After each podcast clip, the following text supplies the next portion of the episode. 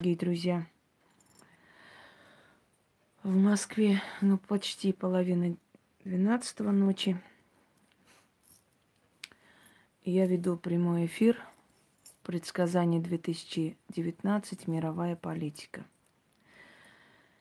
Кому нужны предсказания 2019 года общее, мировое предсказание, что будет и прочее, можете посмотреть мой ролик – Предсказание 2019 год. Я там очень много, очень много сказала того, что будет. Как, впрочем, в начале каждого года.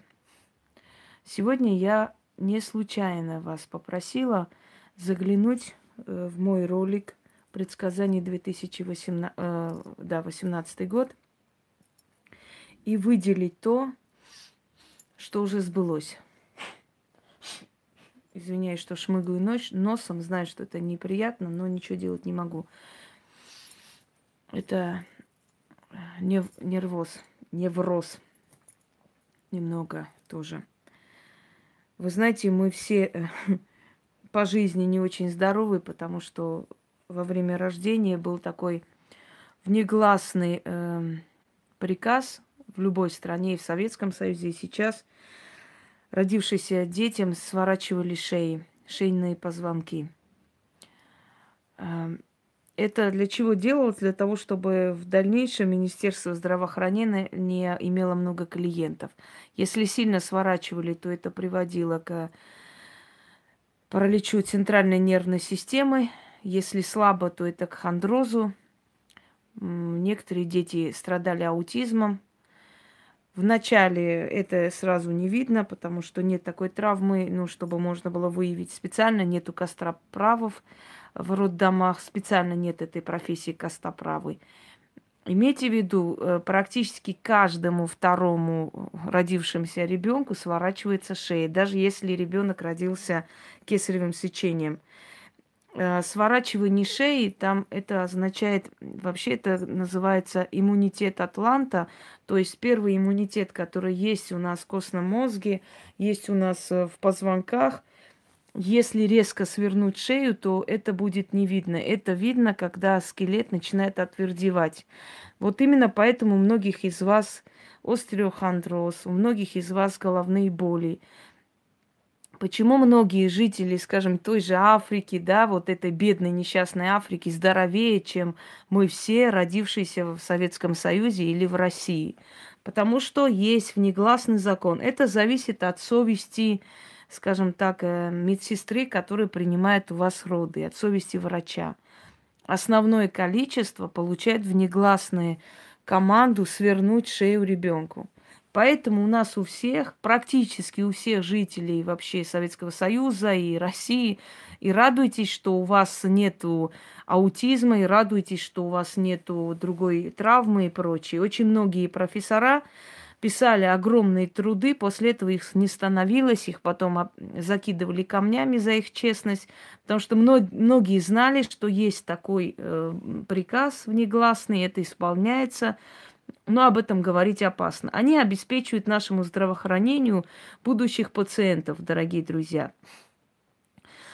Отсюда у нас и боли в позвонке, боли, острый хондроз. Ну, скажите, поднимите руки, у кого нету боли постоянно, головных болей, вот эта давка на шею, на позвонок и так далее. Это делалось и делается до сих пор. Просто сейчас э, как бы есть возможность, вот в этих частных клиниках есть возможность Э, как бы сказать, среди своих врачей, которые вас знают, да, я, например, родила там, где все мои врачи, все мои знакомые э, врачи были, и я уверена, что моему ребенку это не сделано. Если до трех-четырех лет у детей не начинает головная боль, не начинается вот скажем, с памятью проблемы, нервозность и так далее, значит, ему эта чаша обошла. Если начинается это сворачивание шеи, и надо это проверить. Это просто первый иммунитет человеку уничтожают тут же, понимаете? Эм, это, ну что сказать, это омерзение вызывает, но это имеет место быть. Поэтому в языческие времена люди были здоровее, они боялись мести богов, они боялись трогать род. Понимаете, мы все, что касаемо древности, все, что касаемо законов Вселенной, законов жизни, мироздания, законов совести, ко всему этому относимся скептически, мол, это все нехорошо, да? Дружить с ведьмой нехорошо, говорят люди. Как вы можете? Это же ведьма. А дружить с шалавыми алко- алкоголиками э, и с ними бухать, ездить, это нормально. Понимаете, человеческое лицемерие, ханжество, она ни к чему хорошему не приводит. А то, что у нас у всех практически болит шея, у нас у всех есть остеохондроз и головные боли, а потом это переходит в мигрень, у кого-то сильный, у кого-то слабый. Это все родовые травмы, которые намеренно нам наносят, наносили, когда мы родились. Но, к сожалению, это так, дорогие друзья. Ну что тут поделать? Так что радуйтесь, что вам нанесли не сильную родовую травму. Очень многое, очень многое сделано специально для того, чтобы будущее здравоохранение имело очень много своих пациентов и клиентов. Привет, Ян. Так что ощупайте. Болит шея, постоянно хрустит шея в сторону, постоянно ощущение, что у вас давит на лопаты, сворачивали вам шею. Да, специально, чтобы у вас был слабый иммунитет, чтобы вы были больным ребенком, чтобы вы обращались за помощью. Понимаете? Дружили с ведьмами, но они это скрывают. А вы думаете над этим, зря, зря вы не думали. И будьте добры, те, которые собираются стать мамами, заранее попросите у врачей, что если вдруг мой ребенок до трех лет заболеет, я вас закопаю живьем. Вы их предупредите, что вы знаете это все. И вас эта чаша обойдет. А если хотите по-мирному решить, то дайте им денег, чтобы они этого не сделали с вашим ребенком. Конечно, хуже зверя, что вы хотели? Нормально, ради своих денег они на все идут, дорогие друзья. Сейчас люди всегда были такие, и, и сейчас они такие. Просто раньше они боялись расправы, раньше были бабки костоправы, понимаете? Вот почему преследовали ведьм, почему преследовали деревенских знахарей? Потому что те исправляли, те знали, а толку нету государству, понимаете, от э, здоровых людей. Ему больные нужны, чтобы лечили и приносили деньги в бюджет. Согласны? Точно так же церковь преследовала ведьм, потому что ведьма, она лечила, спасала человека, а церковь зарабатывала на смерти человека, потому что похороны, отпевание, потом постоянно заказать то сорокауст, то поминки, то еще что-нибудь. Пока родственники человека живы, ему все время церковь будет на этой смерти зарабатывать. А если он жив, какой толк церкви от его жизни? Вот поэтому получается, что ведьмы вне закона, ведьмы, зачем нужны ведьмы? Ведьмы дают жизнь, помогают, а а им живой человек не нужен, от живого человека толку никакого нет, на смерти больше зарабатывают. Точно так же. Зачем нужны э, государству здоровые граждане? Ему нужны больные граждане, чтобы они все время ходили, все время лечили, все время покупали лекарства, все время приносили бюджет деньги. Вот у нас и херовый иммунитет, вот и живем мы как-нибудь, понимаете? Потому что нас травмируют специально при рождении, специально травмируют, чтобы мы были больные, несчастные, с низким иммунитетом. Сколько у нас операций у каждого из нас? То операции, то лечение. Сколько? Почему африканские страны, почему цыгане, которые рожают у себя дома, они не больные, а мы с вами больные, которые родили по всем законам, как положено, в роддомах родили нас, да? Вот зачем? Почему мы такие больные? Почему люди, которые, э, да, э, скажем так, э, живущие более таком, менее цивилизованном государстве, они не болеют, а мы болеем. Почему мы только страдаем вот в постсоветском пространстве и, ну вот сейчас уже СНГ, да? Почему? Почему, например, то же самое, э, как вам сказать, э, арабских странах такого нет, потому что там смертная казнь положена за такое, если такое выявится – а у нас поощряется, у нас поощряется травмировать человека, губить человека, превращать его в больного, в инвалида, чтобы государство на нем зарабатывало. Вот мы и живем так, дорогие друзья, вот и все. Так что проверьте своих детей до трех лет. Если вы чувствуете, что у них там боли, что у них там э, покраснение на позвонке, на, на спине, это все результат, это все результат травмы, специально нанесенной травмы. Итак, пойдемте далее. я тоже чувствую, что у меня тоже есть эта травма. Просто она не сильная, но она есть, потому что у меня с детства острый хондроз вот здесь постоянно у меня хрустит позвонок, шейный позвонок постоянно. Кто его знает, может быть, из-за этой травмы я после заболела, скажем, у меня через некоторое время малокровие было три месяца. А потом начался сепсис, то есть отравление крови. Я должна была умереть, меня еле спасли. Так что вот так вот, друзья мои. Почему-то в древние времена, когда люди, э, скажем так, меньше пользовались и врачами, и помощью, и медициной, и всем на свете, они были здоровее нас, им почему-то операции не делали, им э, камни э, не удаляли, и им не вправляли кости, ничего. Они жили здоровые до 100 лет. А мы с вами как дохлики, живем-то 50-60 от силы, и то лечимся, лечимся, и всю жизнь лечимся, скажем так. Э, сепсис – это не просто сепсис, Ольга. У меня в три месяца был э, рак крови. И когда меня врачи рассматривали, сказали, что я не выживу однозначно. Поругали мою маму, что вы так опаздываете, кого вы ждали. Они думали, что у меня просто кашель сначала, потом уже поняли, что я начинаю худеть, просто высыхаю. И отвезли меня в Ереванскую больницу. Э, врачи сказали, что меня спасти уже невозможно, естественно. Меня отец говорит, у тебя уже живого места не было, везде тебе прокололи, э, вены уже не могли найти, и они поставили мне в, в голову, то есть вот нашли вену в голове, до сих пор у меня этот шрам белый, волосы не, выросли, вот если так отодвинуть волосы, там виден этот белый шрам, то есть вот этот вот отрезанный порез маленький. Э, и, значит, все и потом это началось, э, это перешло в сепсис. Но сепсис это отравление крови, это как бы, ну, кровь заражается, это зараженная кровь. Это уже в конце, перед смертью у человека сепсис, когда у человека, ну, подобные болезни, да, но перед смертью всегда начинается сепсис. То есть отравляется кровь, все, яд крови распространяется и умирает. Это практически трупный яд в крови. Когда одна часть вымирает и начинает отравлять кровь. Все человека не спасти. Да, это заражение. Э, и мой отец приехал к нам в село, вернулся, чтобы заказать мне гроб, потому что мне было три месяца, это надо было специально делать, не продавали для моих маленьких детей гроб. Да, это бог Ахурамазда.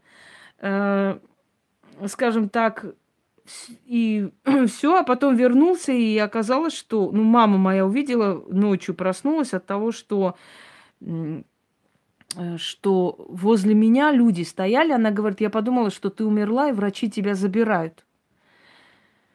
Значит, э, что тебя забирают врачи, она вскрикнула, побежала, и эти тени растворились, никого не было, а я лежала вся такая румяная и живая. И вот когда меня привезли обратно в Грузию, к нам домой, у меня бабка говорит, я выбежала с криками уже, что тебя привезли. Добрый вечер перевезли тебя хоронить, оказывается, ты живая.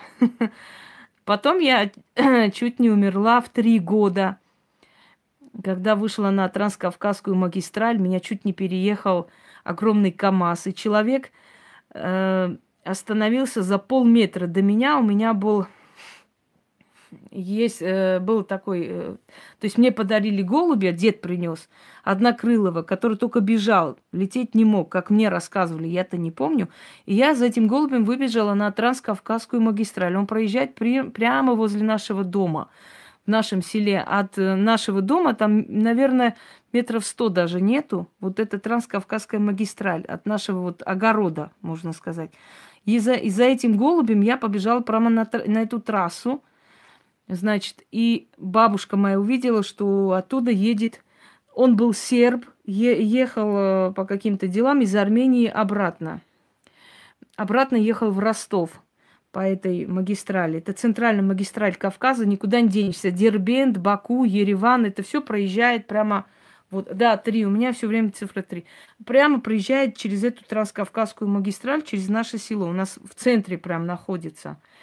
И э, называется село, а мы называем в шутку Париж, потому что все там. Вот до Еревана часа там 6-7, до этого прям рядом все города. И у меня бабушка говорит, что она закрыла глаза и решила, что я сейчас умру, потому что он подъехал уже все, она не успела. И тут этот человек остановился, вышел, начал оглядывать, меня не увидел. Сел за руль, и бабка моя заголосила. В общем, этот человек потом приезжал к нам несколько раз. Он сказал, что всю дорогу он видел посреди дороги женщину, которая рукой на него показывала, мол, остановись. И он говорит, я все время выходил, никого нету. Вот последний раз, когда он вышел, опять увидел эту женщину в черном.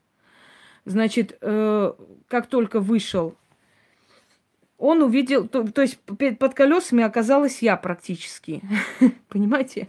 Не будут изолировать интернет, не смогут. не изолируют интернет, можете не переживать. Просто будет очень сильный контроль. Ну да, но мы так Париж называем. Э, потом я э, заболела в 13 лет, у меня было очень сильное воспаление легких. И я помню, что весной все ушли на, по своим делам, в село. И я помню, я смотрю в потолок, и вот начинаются какие-то шумы, какие-то такие кто-то там вот шумит под вот много голосов, и я вижу какие-то тени начали летать вокруг.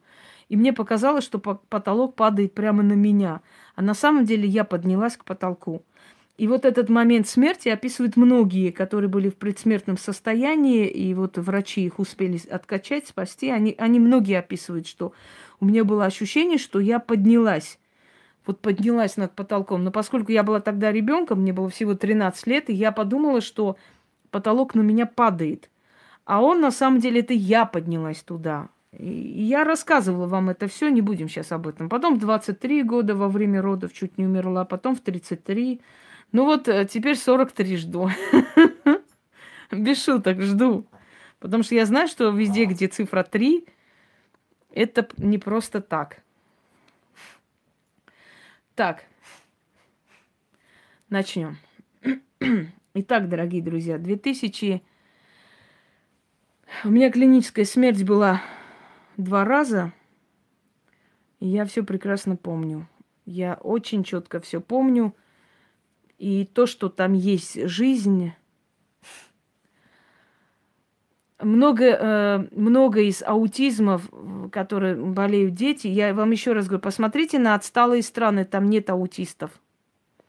Это, э, это э, в общем, смещение позвонков – это отключение, понимаете, кислородное голодание мозга ребенка, когда ему сворачивают голову туда-сюда. Даже на секунду кислородное голодание мозга, она бывает необратимые последствия дает. И со временем родители замечают, что ребенок не такой, что он болен. Основное количество. Вот почему многие американки начали э, практиковать, э, скажем, в европейских странах роды. Они тоже боятся, что там тоже что-то стравмируют или так далее.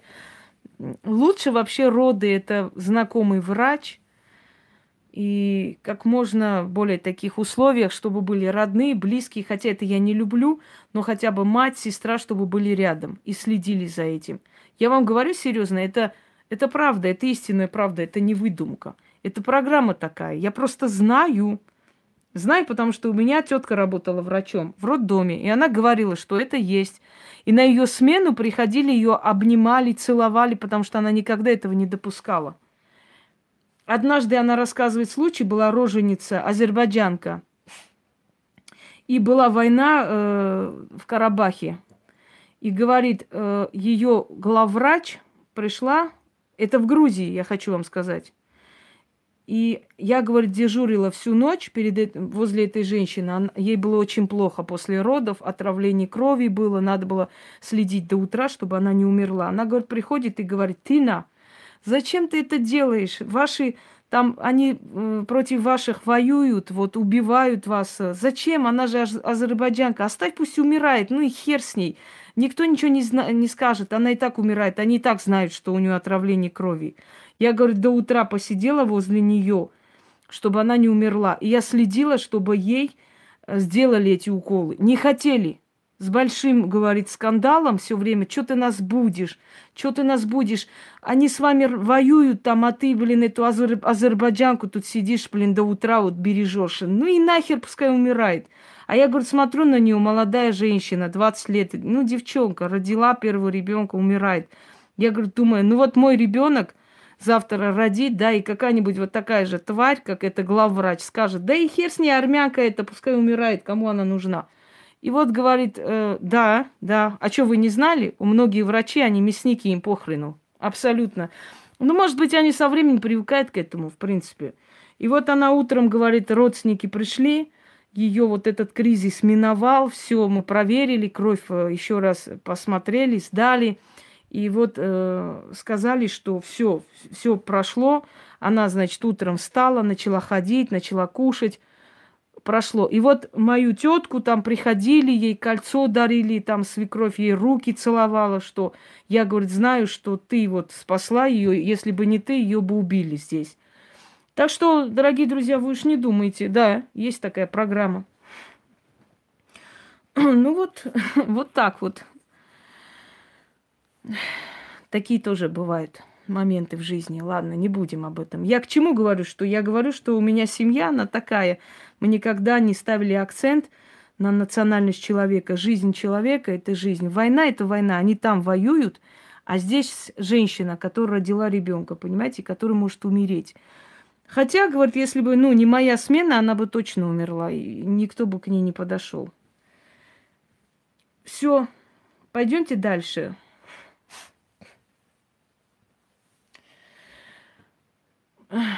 Да, есть люди, и поэтому, э, скажем так, и благодаря таким людям, да, мир еще держится.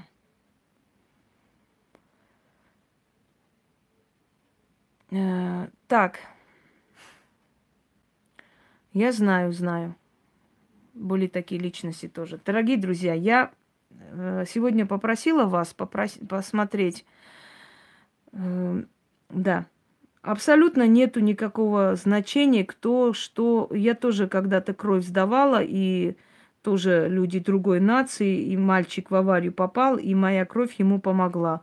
Я не задумывалась о том, кто что и где что воюет. Понимаете, это, это человеческий поступок. Надо быть людьми, где бы мы ни были. Итак, хочу вам сказать.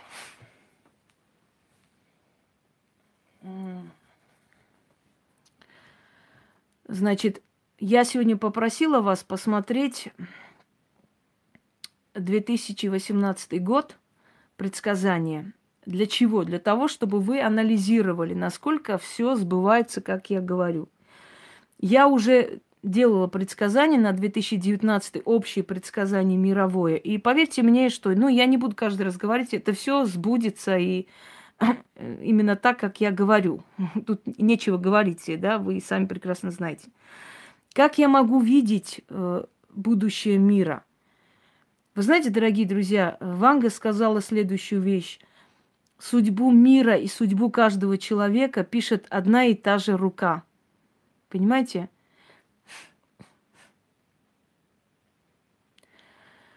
Э, пишет одна и та же рука.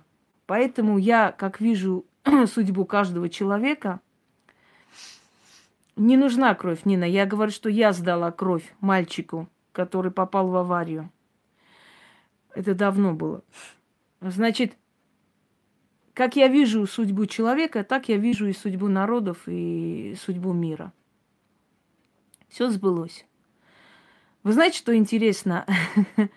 Что интересно, хотите, я вам скажу? Вот приглашают на эти всякие шоу, да, клоунов, клоунов, ряженых э, с этими рясами, с какими-то шаманскими там, не знаю, этими лисами на, на спине еще и так далее.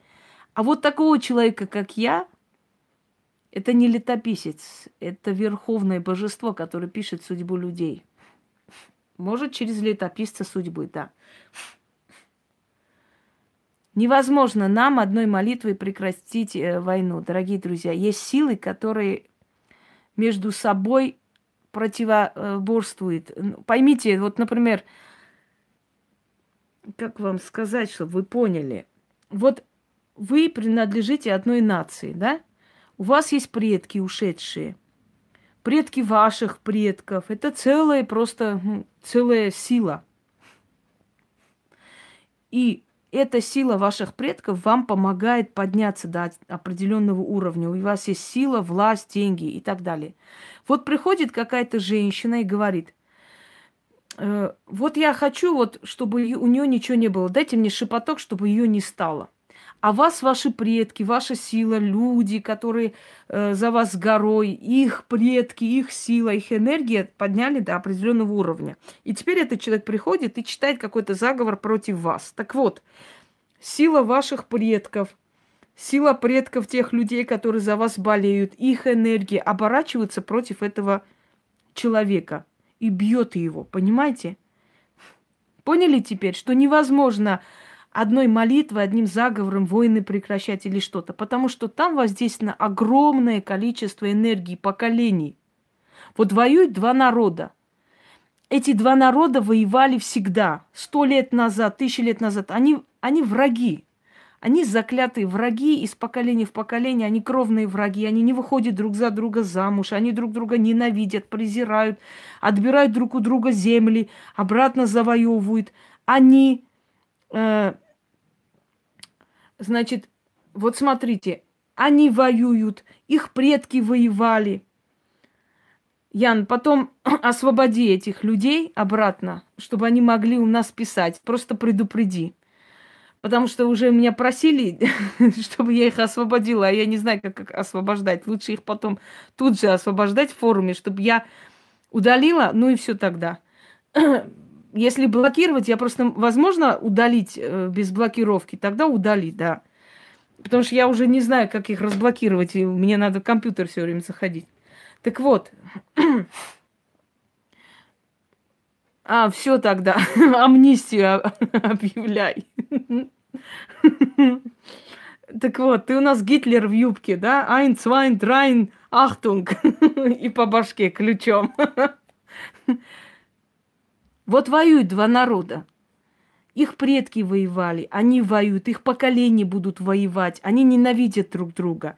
Огромное количество, огромная сила, огромная э, энергия их предков, их поколений, их энергия, они друг против друга идут. И ты, значит, приходишь и говоришь, дайте мне заговор, чтобы я прочитала, и война прекратилась. Вот ты прочитала этот заговор, и все они кто когда будет, тогда и будет. И все они, кто ненавидел вот эти все поколения, которые э, накопили эту ненависть, поворачивают к тебе. Понимаете, дорогие друзья? Поэтому не рискуйте, не надо лезть.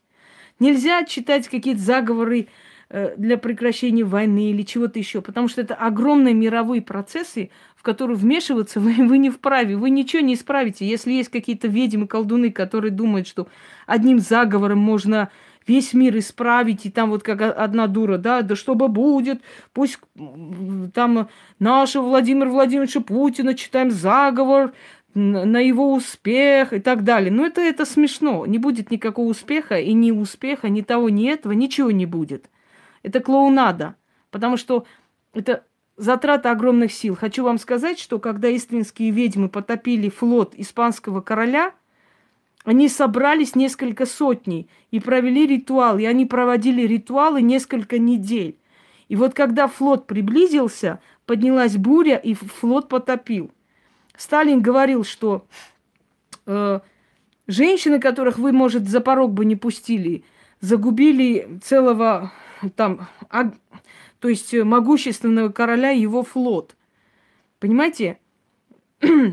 Но это было один раз в истории, это было собрание, просто огромное собрание всего.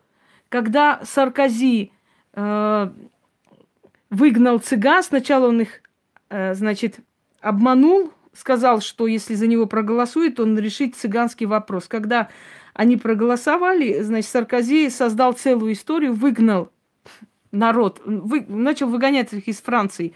И тогда цыганская колдунья, которая, знаете, да, Брацера Бузе, которая ну, живет в Румынии, И что она сделала? Она против него наколдовала, следующие выборы он провалил, и после этого вообще против него охота началась. Можно это сделать, но это, знаете, это очень огромная, колоссальная сила. И вы, простые люди, вот одним заговором войну не остановите однозначно. Она должна быть. Начали. Все, 30 минут поговорили, дальше идем. Итак, предсказание 2019 год есть. Кому интересно, зайдите, посмотрите. Это год черного дракона или черного подземного чудовища. Поэтому год будет очень.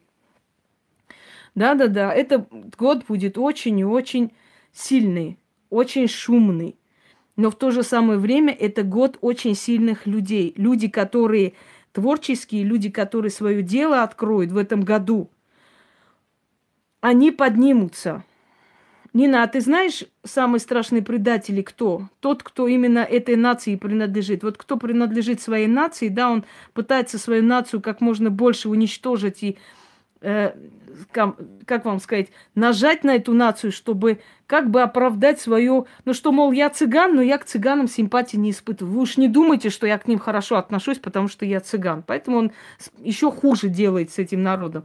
Кто-то радуется, ой, наш там стал президентом, а я бы не радовалась, потому что первый армянский геноцид организовал наполовину армянин Султан Гамид Кровавый. Мать его, Гаянне Ханум была армянкой. Ну и что? Что с этого? Пощадил он армян. И самые страшные предатели, которые приходили с войском на Армению, раз, разгромили, уничтожали визири или главные янычары были по происхождению армяне. И? И что с этого? И так начали.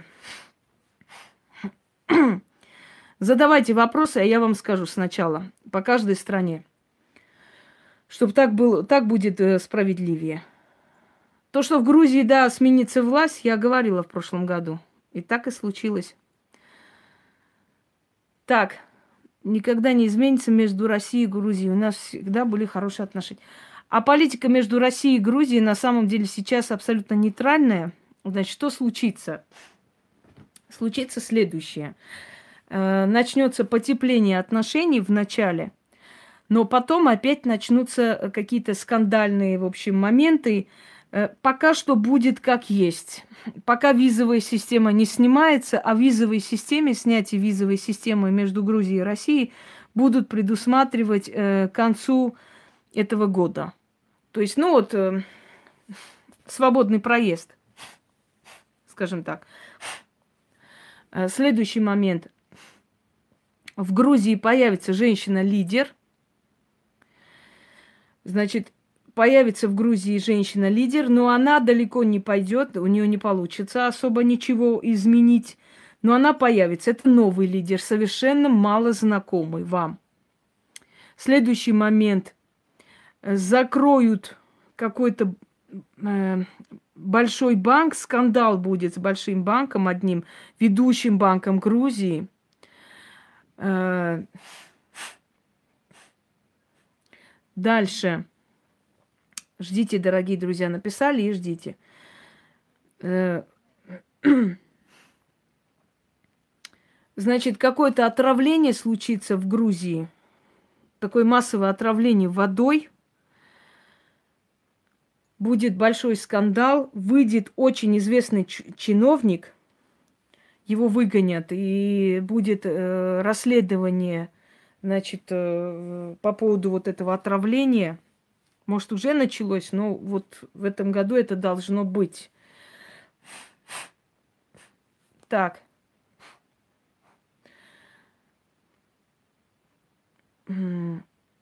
Между прочим, хочу вам сказать, что экономика Грузии резко начнет снова подниматься. Э, с Турцией отношения немного испортятся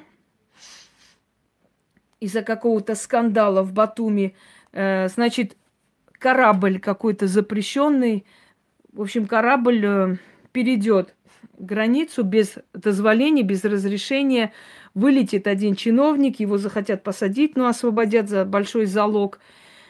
И будет большой скандал между Турцией и Грузией. Но скандал, значит, э, уладят. Некоторое время этот скандал продержится. Грузии начались опять вот эти власть воров. Опять преступная организация начинает поднимать там голову.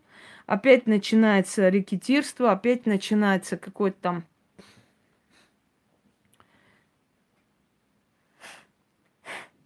А я вижу все это. У меня все перед глазами. Чертов нос достал.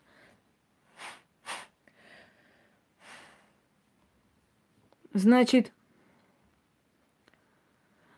что будет? В Грузии начнут э, налоги поднимать.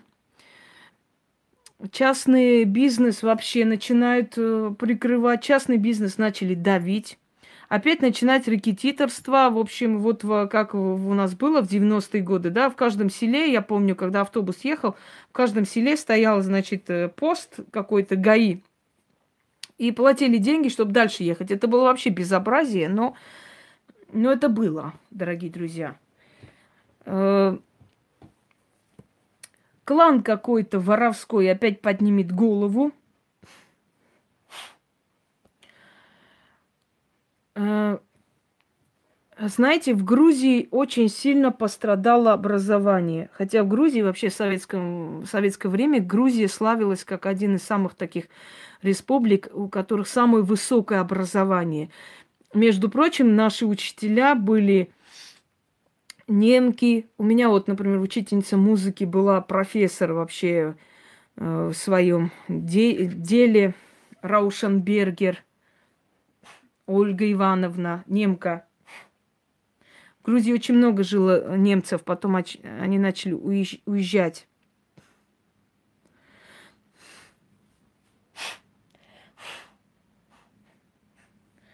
Значит, э, начинается возвращение в Грузию грузин из других стран – как ни странно, из Греции начнут возвращаться в Грузию обратно. Э, в какой-то момент э, премьер-министр Грузии, значит, сделает очень заманчивое предложение населению Грузии для того, чтобы поощрять и рождаемость, и поощрять и э, как-то вот, ну, население. Вы знаете, есть в Грузии некоторые селения, в которых практически людей не осталось, кроме стариков. Все уезжают куда-то зарабатывать. Как бы там ни было, но, к сожалению, это так. Значит, начнется обсуждение по поднятию образования Грузии, потому что образование очень сильно страдает. Начнут э, врачей э, выявлять с купленными дипломами. Э, будет крупный скандал – умрет женщина, женщина умрет при родах э, в Тбилисской больнице какой-то. Эта больница, вот не знаю, я Тбилиси сто лет не была. Эта больница должна носить какое-то имя святого, или святая Нина, или святой Георгий, что-то в этом роде. Больница, в которой из-за врачебной халатности умрет женщина. И умрет она в начале апреля. И начнется очень жуткий скандал, потому что будут выявлять очень многих купленных с дипломами врачей. А, купленные врачи.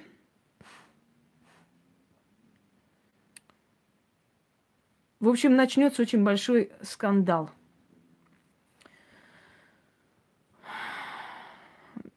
Так. В Грузии будет обсуждаться вопрос о католической религии, потому что в Грузии две официальные религии христианство православное и христианство григорианское, это армяне. Армянам дали, э, значит, дали официальный статус. Григорианская церковь как одна из официальных церквей Грузии, потому что, ну, армяне живут там с начала веков, сколько есть. И сейчас хотят, хотят еще и католицизм ввести как официальную религию. Э, и вот знаете, что интересно для Грузии, самое такое приятное, что могу сказать, э,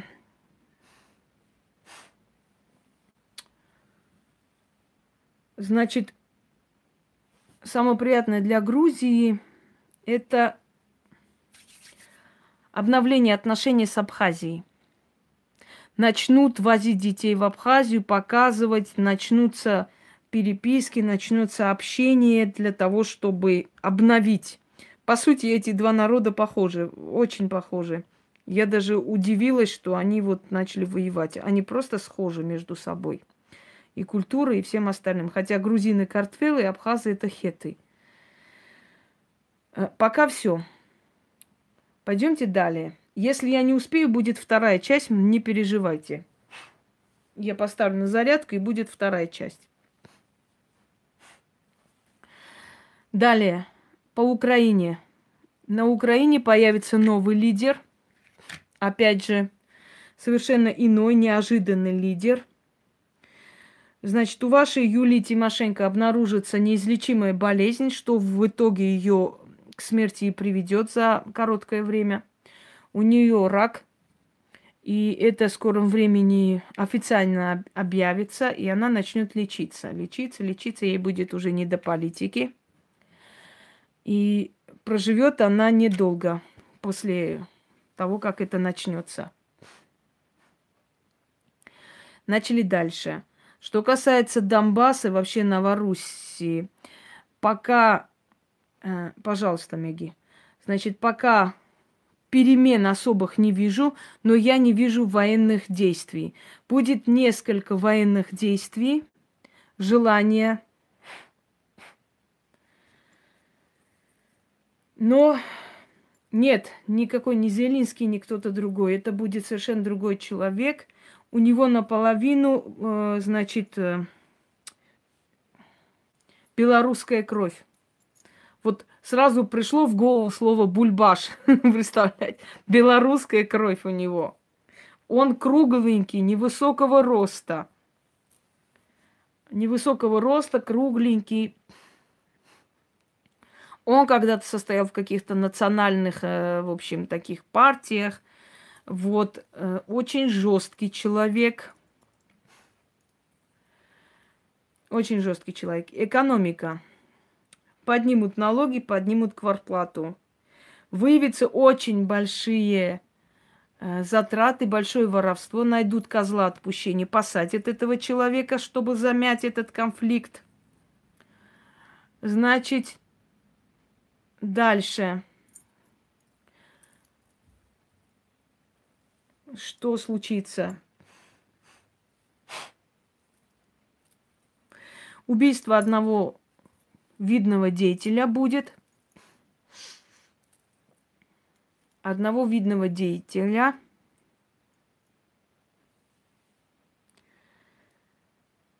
Так. Особых перемен на Украине не ждите таких. Волнения начнутся опять. Значит, э, будет большой скандал с первым телевидением Украины. Захотят его прикрыть, закрыть. Аж зайдут прям маски шоу в студию э, телекомпании.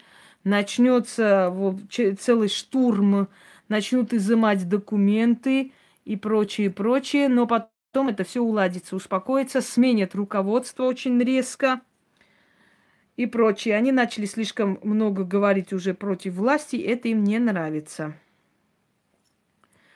Дальше.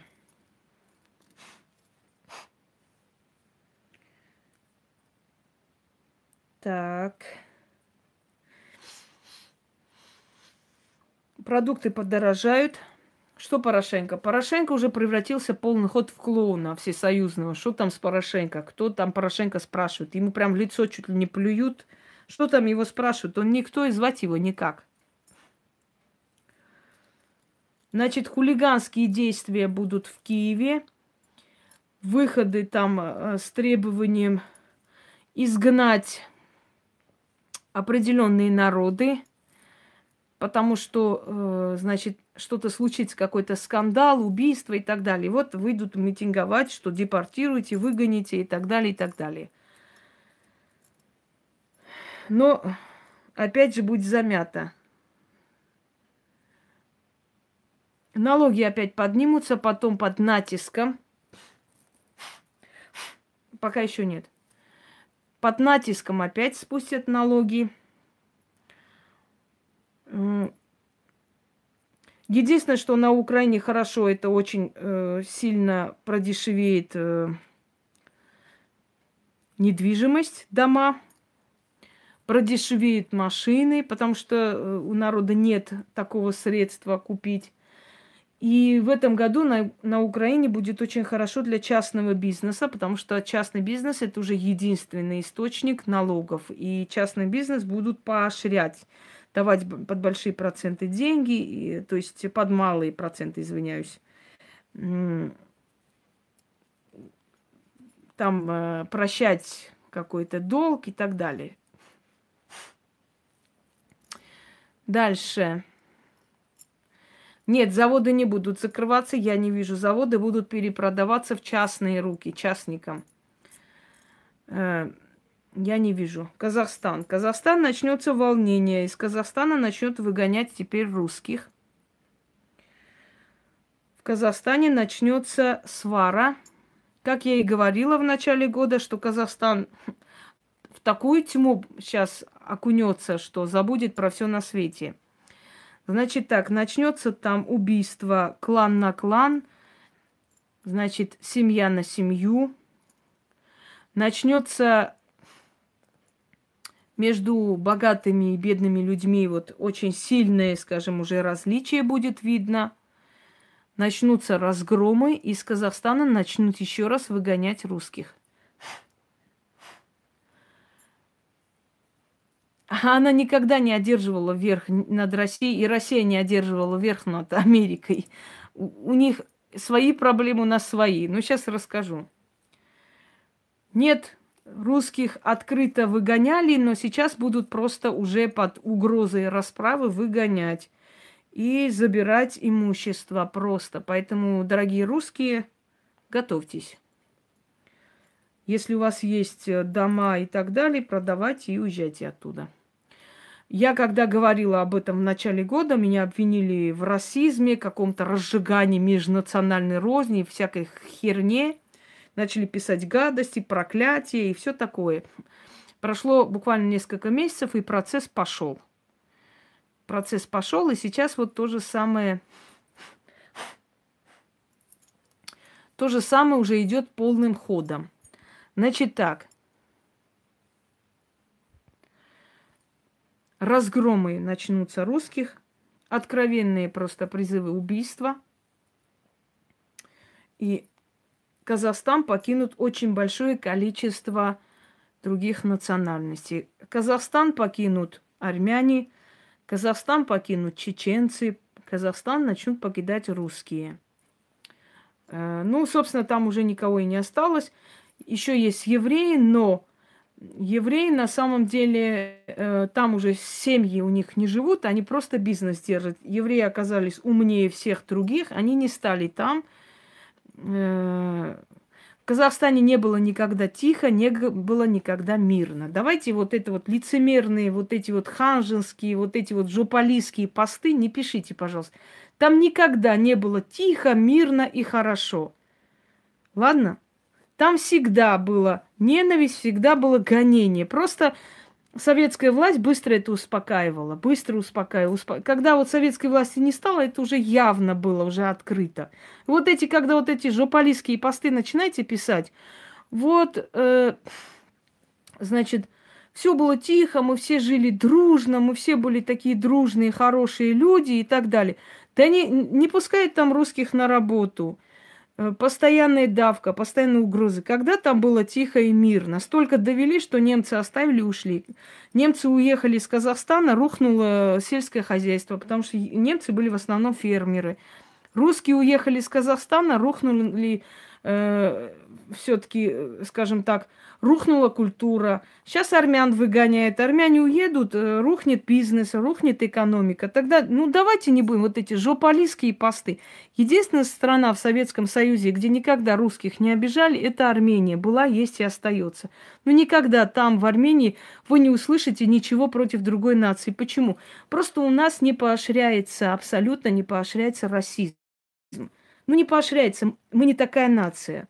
У нас это считается дурным воспитанием обижать чужар, чужестранца. Если там кто-нибудь русскому что-то скажет лишнее, да, мы сами этому человеку морду набьем.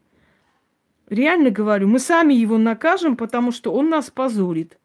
Нельзя человеку из другой страны э, говорить оскорблительные вещи. Там живут до сих пор семьи э, русских офицеров, там живут малаканы до сих пор в Армении.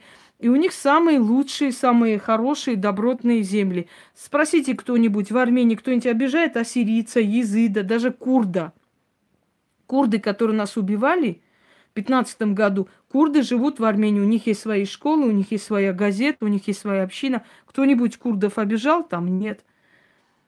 У нас просто это в крови, это единственный единственная страна в советское время и постсоветское время, где никогда русские не считались ущемленными. И до сих пор это есть. Между Арменией и Россией нету абсолютно визового контроля и так далее. Сколько бы ни пытались, говорили, что вот армяне ненавидят русских, такого нет. Были абсолютно вот эти все лозунги против советской власти, когда рушился Советский Союз, был, было такое. Но русских обижали везде. Я жила в Грузии, русских не любили там и сейчас не любят. Я, конечно, извиняюсь, если я сказала правду, и не всем это приятно, но это правда. Точно так же русских ненавидели в Казахстане, в Таджикистане, во всех странах. Единственная страна, которая никогда не была плохо настроена против русских, это Армения. Армяне много пострадали от рук турок, от рук Персидской империи и за русских. Почему? Потому что они не пускали через свою землю, чтобы те пошли войной на русских. Знаете, что говорили? Ну зачем вам это? Зачем вам это? Мы, мы просто пройдем через вашу землю на Россию. Вам ничего не будет, мы вас не тронем. Дайте нам коридор, дайте нам дорогу пройти. Армения как, как вам сказать, Армения как ворота в исламский мир. Ворота. Вот рядом все. Персия, Иран, Арабские Эмираты, Сирия, все это Армению называют ворота в исламский мир. И для того, чтобы создать исламский халифат, все время должны были пройти через нашу землю на Россию. Понимаете? Ар- армяне никогда не, не пускали. Да при чем здесь плохие нации, плохие страны? Господи, опять этот вот этот бабушкин, вот этот заговор. Нет плохих наций, есть плохие. Никто нации сейчас не хает. Мы говорим, что было, есть и что будет. В Армении болгар нету, но в Армении есть поляки, есть греки. И очень много было греков. Греческие целые селения были греков. Переселил Тигран Великий. Еще во времена его правления, э, знаете, во времена его правления еще, не знаете, почитайте историю и узнайте почему. Две тысячи лет назад Тигран Великий переселил огромное количество евреев и греков в Армению. Он сказал, у греков красивая культура, пускай армяне у них учатся. Это, это правда. А евреев он перевез, потому что евреи все были ростовщики, банкиры. Он хотел, чтобы мы научились этому делу. Вот этому ростовщительству, э, делу финансовому евреи в этом асы. Ну, давайте не будем спорить. Они создали просто дело ростовщиков из ничего, из воздуха делать деньги. Дать деньги, там 100 рублей дать, 300 забрать. Да? Это надо придумать такую систему. Они придумали.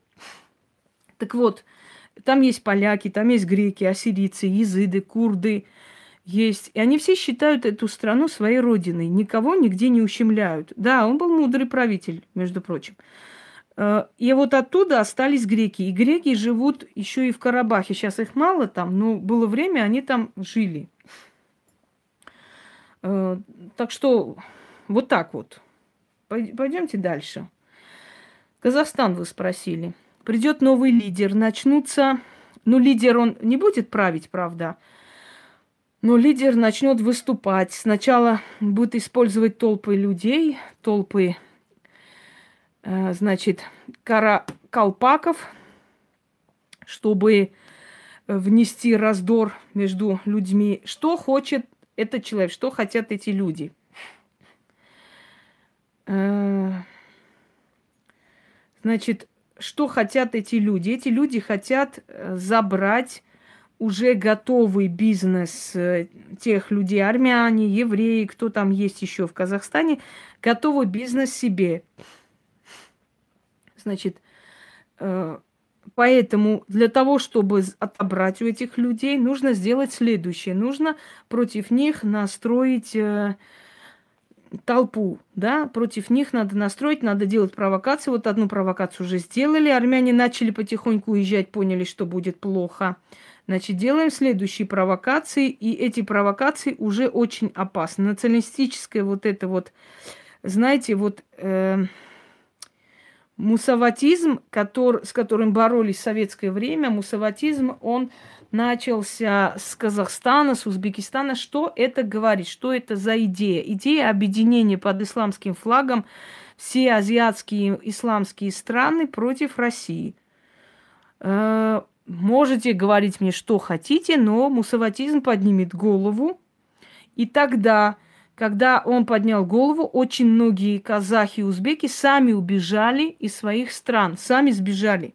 Они бежали на Алтай, они бежали в Китай, они бежали в другие страны, Монголию бежали от этого всего. И вот этот мусаватизм, он поднимает голову. И в скором времени он опять поднимет голову. И я хочу вам сказать, что начнется второй ИГИЛ со стороны Казахстана. Ждите, в ближайшее время вот с той стороны начнется новое террористическое исламское движение, но под названием мусаватизм. И все эти бесполезные твари, которые в Сирии ничего не смогли сделать, начнут под, потихоньку перебираться в ту сторону Каспия. Вот. Хотели правду, услышьте правду. Пойдемте дальше. И причем самое страшное, что местное население-то пострадает больше всего. Э, Таджикистан будет нейтральным от этого всего. Значит, Афганистан будет нейтральным от этого всего. Правда, некоторые э, организации Афганистана начнут э, какие-то движения. Нет, Дагестан будет нейтральным. В Дагестане это уже искоренено. Ну, иногда будут поднимать головы в некоторых местах, но, скажем так, чтобы до такой степени э, подняло в голову, нет. Арцах – это Нагорный Карабах. Изначально историческое название Нагорного Карабаха – это Арцах. А, цах – это лес, ар – ари. Арийский лес переводится. Или священный лес ариев – что ждет Карабах? Карабах ждет в ближайшем времени признание еще трех стран как свободная независимая страна. Я не знаю, э, понравится вам или не понравится вам это, но я хочу сказать, и я официально просто заявляю, а вы прекрасно знаете, что каждое мое предсказание сбывается, вот как хотите. Я боюсь, что Азербайджан в течение 20 лет разрушится. Во-первых, в Азербайджане начинаются постоянные выходы людей. В Азербайджане ужасающая нищета, ужасная нищета. И сколько бы не пытались пропагандировать, э, что там все хорошо, прекрасно и так далее, это специально проплаченные люди, которые во всех форумах специально пишут, что э, Азербайджан, там мы живем очень богато, вы все нищие, а мы, азербайджанцы, вот такие богатые. Нет, дорогие друзья, там очень бедное население сейчас, жутко бедное. В Азербайджане есть три клана. Значит, первое Алиевы, второе Пашаевы. И третье это еврейский клан богатых людей, которые держат всю, всю Баку. Пашаевы – это родственники нашего, нашей госпожи Мехрибан Пашаевой. Пашаевы не турки, Пашаевы – кабардинцы. Это раз. Значит, следующее. Кто у нас? А, э, значит, Алиевы. Алиевы курды, поэтому Алиевым совершенно насрать на свой народ, потому что они а, они не азербайджанцы. То есть они не тюрки кавказские. Ну, вообще азербайджанцы это тюрки, кавказские тюрки. Почему их назвали Азербайджан? Это сделал Сталин для того, чтобы доказать якобы, что вот этот Азербайджан и вот северный иранский Азербайджан, который богат нефтью, мол, это один и тот же народ, надо их соединить. И поехал для этого в Тегеран. Ну, они там средний палец показали, персы, сказали, хрен тебе, а не Азербайджан, ничего не соединишь. Вот с того времени название кавказские тюрки или кавказские татары, значит, э, начали называть э, азербайджанцы. Значит, я еще раз повторяю, если кто-то, например, сомневается, откройте любое предсказание на любой год, и вы увидите, что мои все предсказания сбываются. Я, у меня очень сильное ясновидение, и вы это все знаете. Я к чему это? Напоминаю, чтобы вы не думали, что у меня предвзятые отношения. Нет, дорогие друзья, я совершенно, у меня нет ненависти никому. Если честно, простых азербайджанцев я очень жалею, как людей, потому что они живут в нищете, но они вынуждены делать вид, что все хорошо. В Москве очень многие таксисты работают азербай... ну, азербайджанцы. Я у них спрашивала много раз, я говорю, послушайте, ну вот все время читаю, вот мы очень богато живем, они говорят, да какой там богато, люди вообще нищенствуют, кроме Баку больше там жизни нету, ничего нету. Вот все, что живет у нас в стране, это Баку. Больше ничего у нас нету, говорит, все. Абсолютно нищета людей. Значит так, Алиевы это клан э, курдов. Следующее. А вы знаете, что у Алиева бабушка была армянка, между прочим, и старший Алиев был депутат Араратского района Армении. Он оттуда уехал туда, из местного райсполкома, чтобы вы знали просто. Когда говорят, ой, нашего поставили, не, не, не радуйтесь, наши хуже к нам обращаются. Значит, далее. А, что я хочу вам сказать? В Азербайджане поднимает голову клан Пашаевых. Алиев вынужден арестовывать, сажать своих родственников, которые выступают против его жены. Вся власть Азербайджана в руках его супруги. Его супруга его запугивает. Он уже там никто. Значит, дядя Алиева, который сидел, значит, кто сказал, что в России нищета? В России нет такой нищеты, которая присутствует там. И кто вам сказал, что кроме Москвы нищета? Это вы так думаете. Все тунеядцы и бездельники думают, что в Москве жизнь, а остальном нищета. Это вы очень зря так думаете, понимаете? Вы не знаете, как живут в Сочи, вы не знаете, как живут в Краснодаре. Поезжайте, посмотрите, в Краснодаре дома строят, то есть э, стоят дороже, чем в Москве. Не делайте громогласных заявлений о том, о чем, чего вы не знаете. В Москве тоже надо пахать, как ишаки. В, Мос...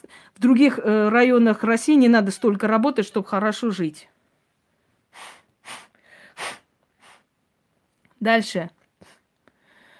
Так вот, э, клан Пашаевых, который принадлежит, э, то есть который родственники Мехрибан, значит, они захватили полностью власть. И хочу вам сказать, да, везде живут хорошо, где работают люди.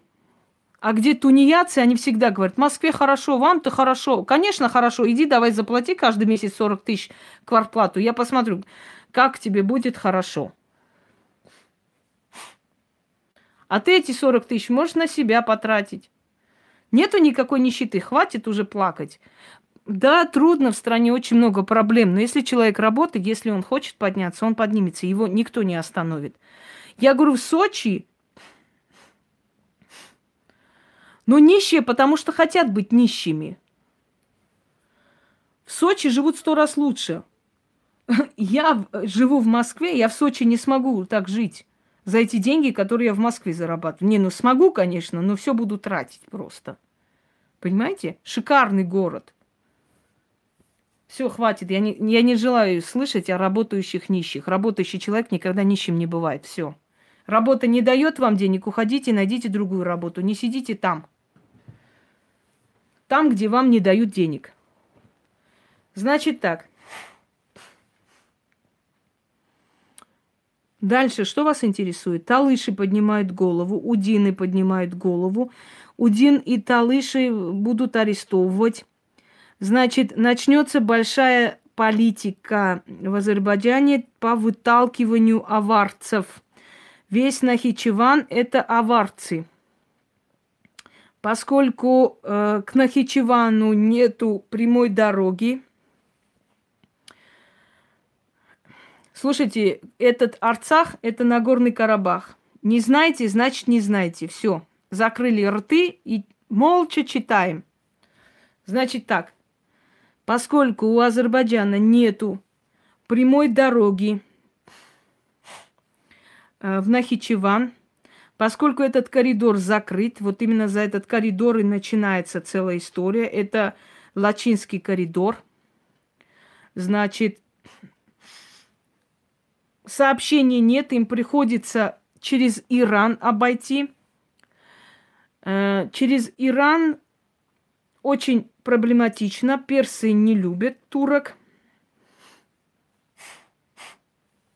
Значит, персы турок не любят.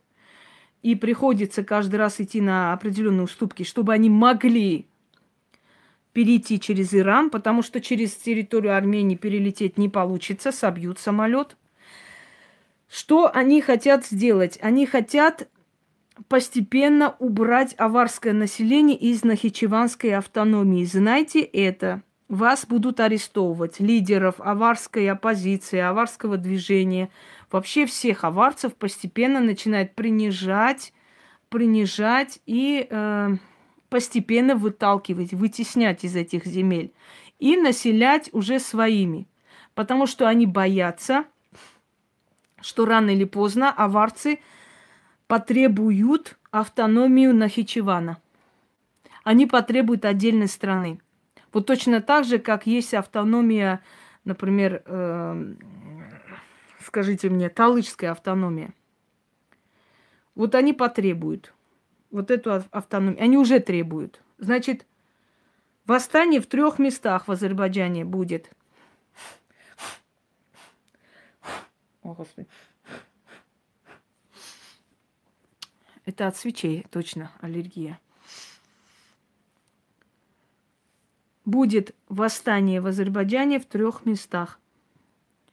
Ждите убийства одного из лидеров – выйдут народы на улицу, арестуют всех подряд, женщин, детей, кого хотите, всех.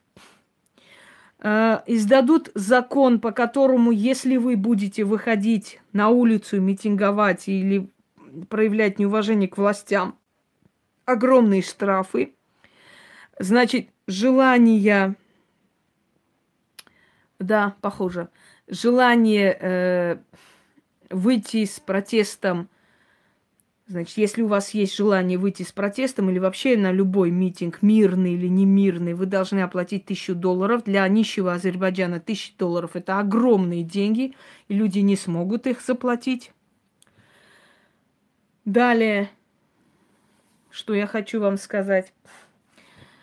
Если вы доверяете моим предсказаниям, а вы уже убедились не раз, то я вам еще раз говорю, лет через 20-23 максимум. Ну, 20 уже процесс начнется, а в 23 с чем-то лет Азербайджан распадет.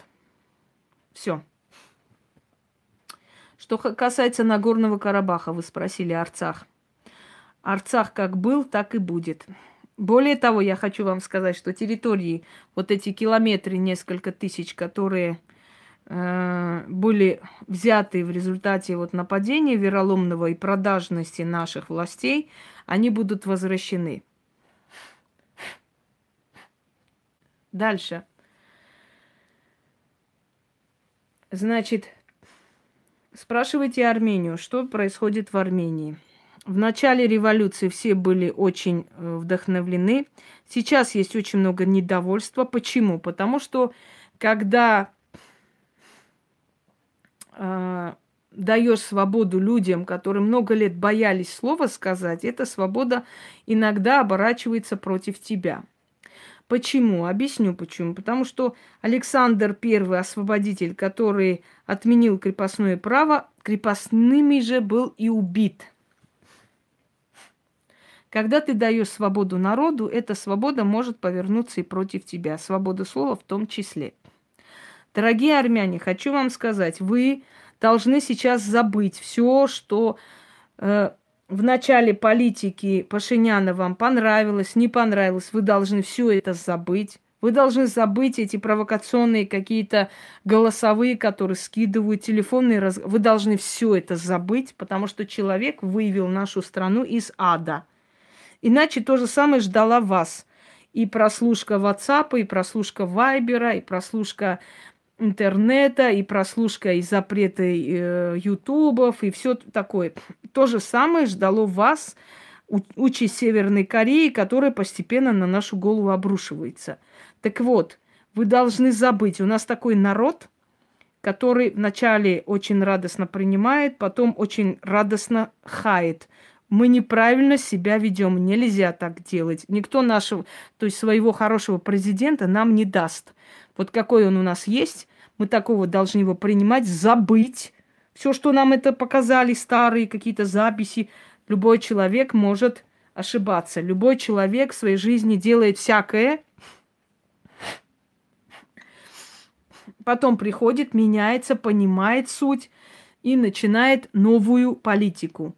Забудьте, вычеркните, хватит вот это все слушать, потому что это специально с нас делают дураков и обезьян. Как хотят, нами крутят, вертят. Хотят там голосовые столетние показывают. Хоть неважно, что он кому говорил 10 лет назад. Сейчас он сделал.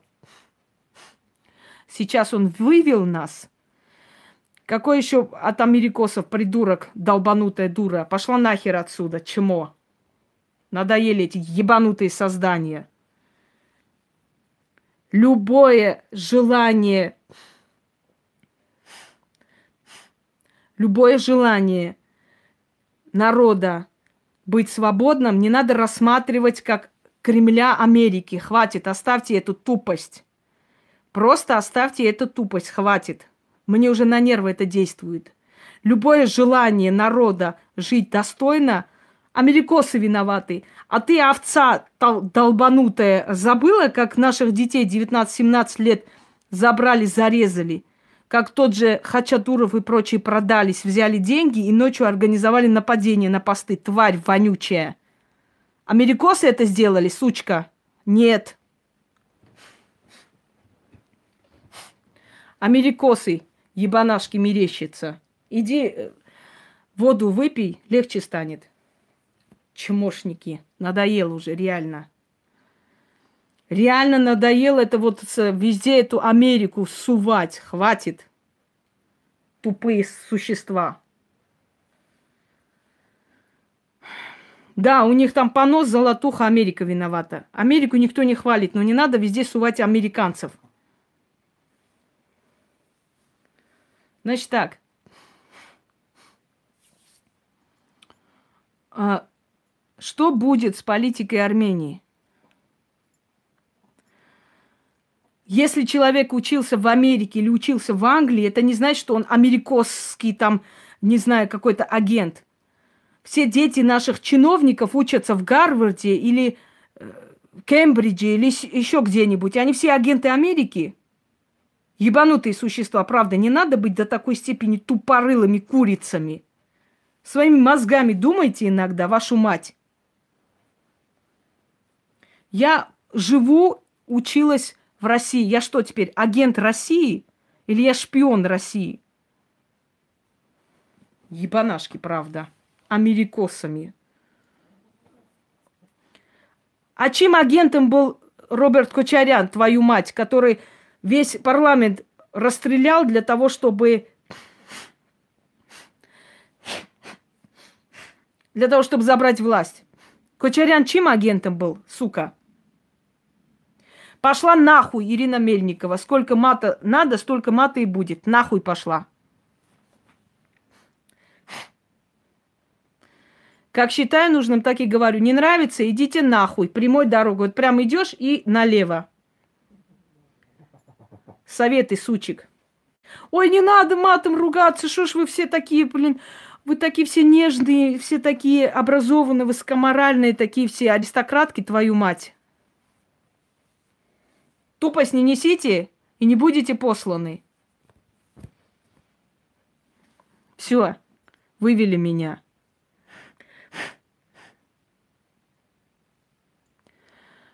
Так, начали. Что будет в Армении? Не скажу, что все радужно. С Украиной я уже сказала, полчаса говорила про Украину. Вы чем слышите?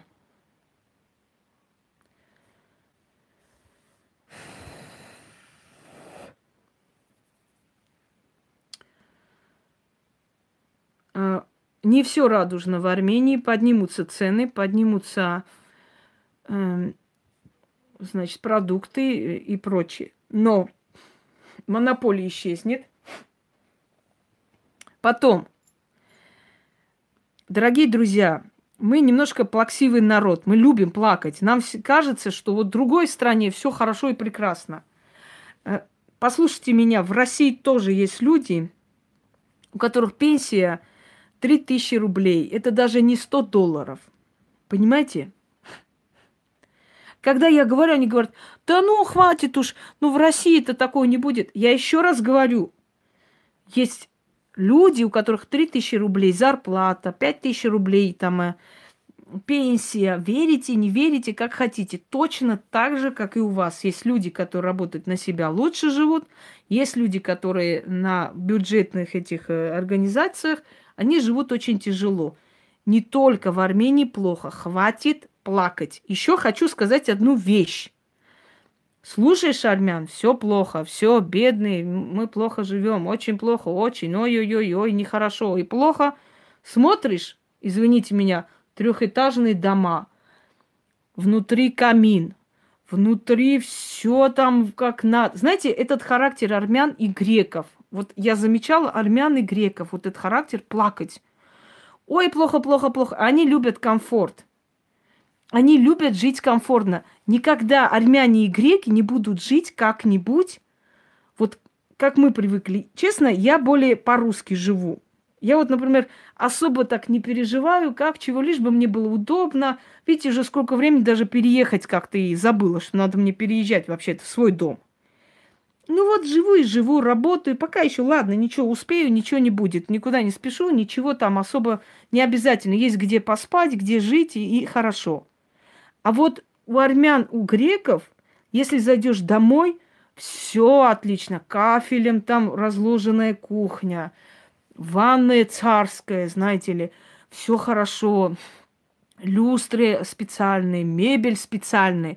Но если ты их послушаешь, ой, да ладно вам, вы-то, вы-то вот э, вы так хорошо живете, мы-то вот так. Я говорю, ёпросоте, вы вы просто знаете как, да, вот как долларами, знаете, долларами выложил армянин на, на ковре, да, и написал, денег нету. Вы плачете и плачете. Ни от чего не отстают, ни от чего. Свадьба должна быть самая шикарная. Вот все, чтобы Ройс-Ройс был, чтобы эти, как их кубики называют, эти черные машины, оно все должно быть как положено. Значит, идут они сватать, они должны бриллианты нести, они должны самые дорогие вещи купить, они должны самые красивые прически делать. У них на все деньги хватает. Но когда спросишь, они сразу начинают плакать. Ой, да вы-то хорошо живете в России, а мы-то... Я говорю, если бы увидели, в каких условиях мы живем иногда, чтобы подняться, чтобы родственникам помочь и так далее, вы даже не представляете, от, ни от чего вы не... И знаете, что интересно? Судьба им дает. Понимаете? Судьба-то им дает это все. Причем здесь бюджет Армении? Я что, бюджет Армении сижу, считаю? Вы о чем вообще? Понимаете? Нет, евреи не такие. Евреи не, и не плачут, и не просят, и не показывают. Евреи не такие. Нет. Это армяне и греки. У них свадьба должна быть самая лучшая. У них должно быть все прекрасно. У них должны быть огромные дома. Как же стыдно. У них должен быть комфорт. У них должна быть самая красивая мебель самая такая передовая. У них должны быть хорошие машины, шубы, бриллианты. У них все должно быть как вот по высшему разряду. Но как только спросишь, как вы живете, там такие слезы, охренеть. И я помню однажды, вот я показала свою квартиру, где я живу, вот э, армянской семьи, они говорят, ой, как же там вот ты, а вот ванная что-то маленькая. А тут я говорю, вот так живем здесь. Вот так поднимаемся, вот так работаем. Сможете приехать? Приезжайте здесь, поработайте. Вот такую квартиру снимаете, захламленную, живите, работайте. Сможете? Не, не, я не могу. Я не могу. Мне, мне вот хорошая кровать нужна, я спать не могу вот на этом.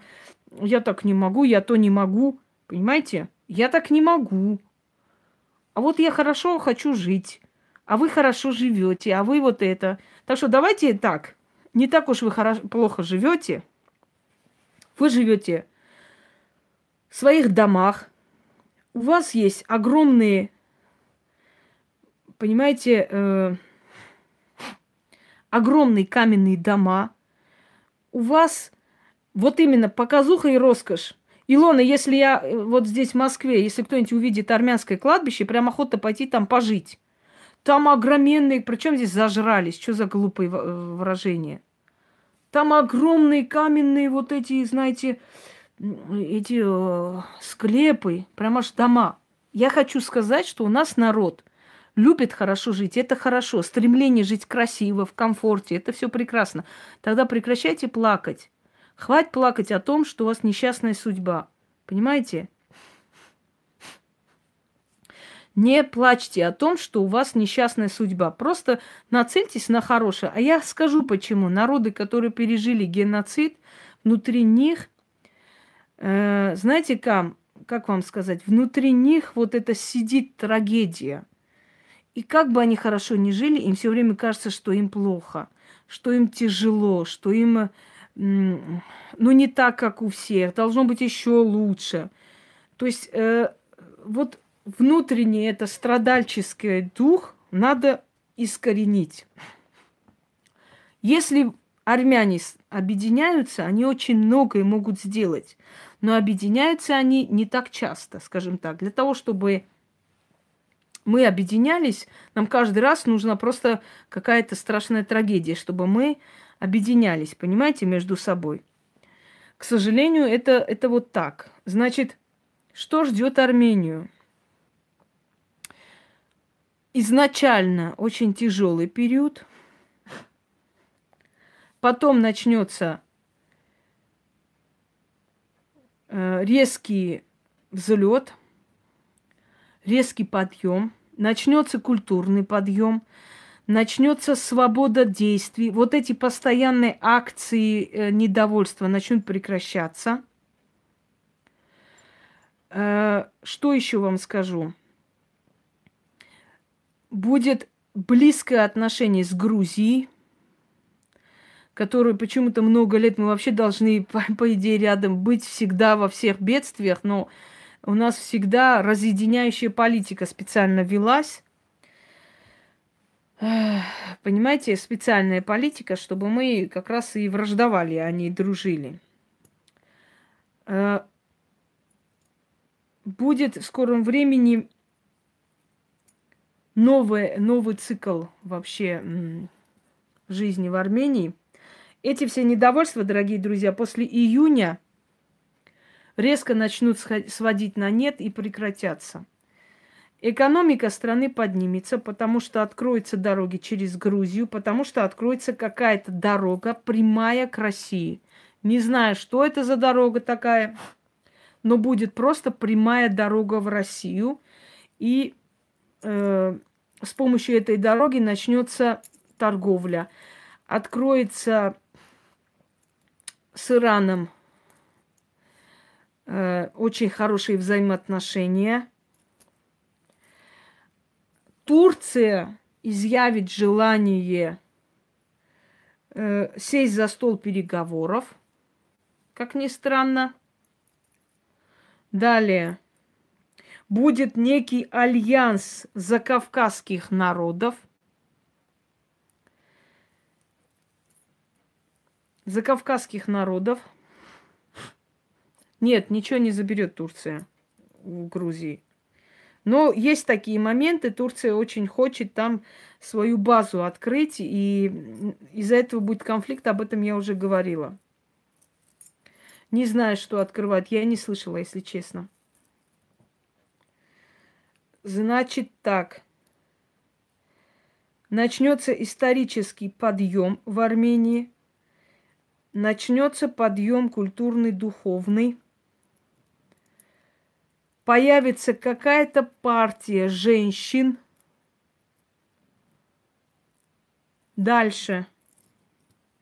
Армения укрепится, и особенно вооруженные силы Армении, они очень сильно укрепятся.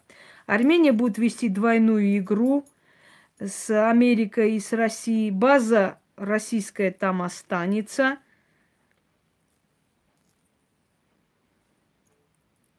Дальше. Деньги будут у тех, кто работает. У тех всегда будут деньги, были и будут. Начнется какая-то политика, заманивающая, призывающая э, армян обратно в Армению. Новая власть осознает свои ошибки, начнет исправлять. Вот май, начало июня совершенно, э, скажем так, совершенно новая начинается эра для Армении. Дорогие друзья, мученическая жизнь Армении позади. Сейчас перед вами совершенно другая Армения, и эта Армения очень жесткая – очень сильная, и через лет 30 она будет совершенно сильной страной. Второй Израиль.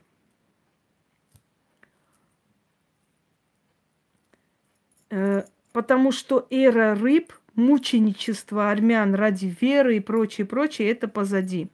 Сейчас растет другое поколение, совершенно другое поколение, которое абсолютно не подвластно и абсолютно не желает быть мучеником, как наши деды, прадеды были.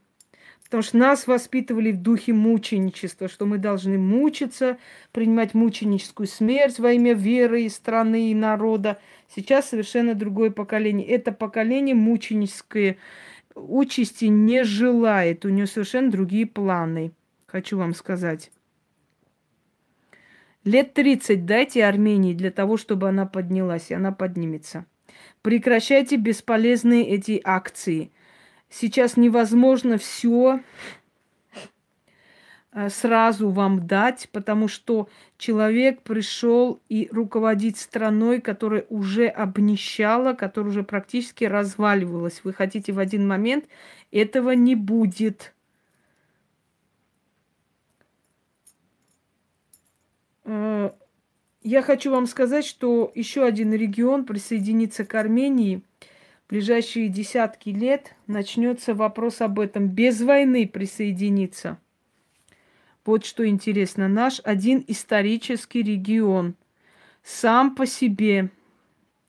Единственное, что я хочу посоветовать нашим лидерам, если они прислушаются, это пригласить к себе оппозицию Талыши и аварцев. Не будьте дураками, пользуйтесь моментом и помните, что Владимир Путин Крым вернул без единого выстрела. И вы можете это сделать, если у вас есть мозги. Не обязательно своей кровью добиваться того, чего ты хочешь. Просто надо уделять время, деньги, силы для того, чтобы это осуществить. И это возможно. Просто сделайте это. И дайте приют этим людям, их семьям. Потому что они в России тоже боятся оставаться, чтобы их не сдавали обратно. Скажем так. И вы увидите, как за короткое время часть нашей исторической земли, где живут аварцы, присоединится к нам – потому что им с нами намного гораздо проще. Они с нами более близки по духу, этот народ. Вот и все. Давайте так, я поставлю на зарядку, минут через 20 я продолжу, потому что у меня садится зарядка, и я долго не смогу говорить. Всем удачи!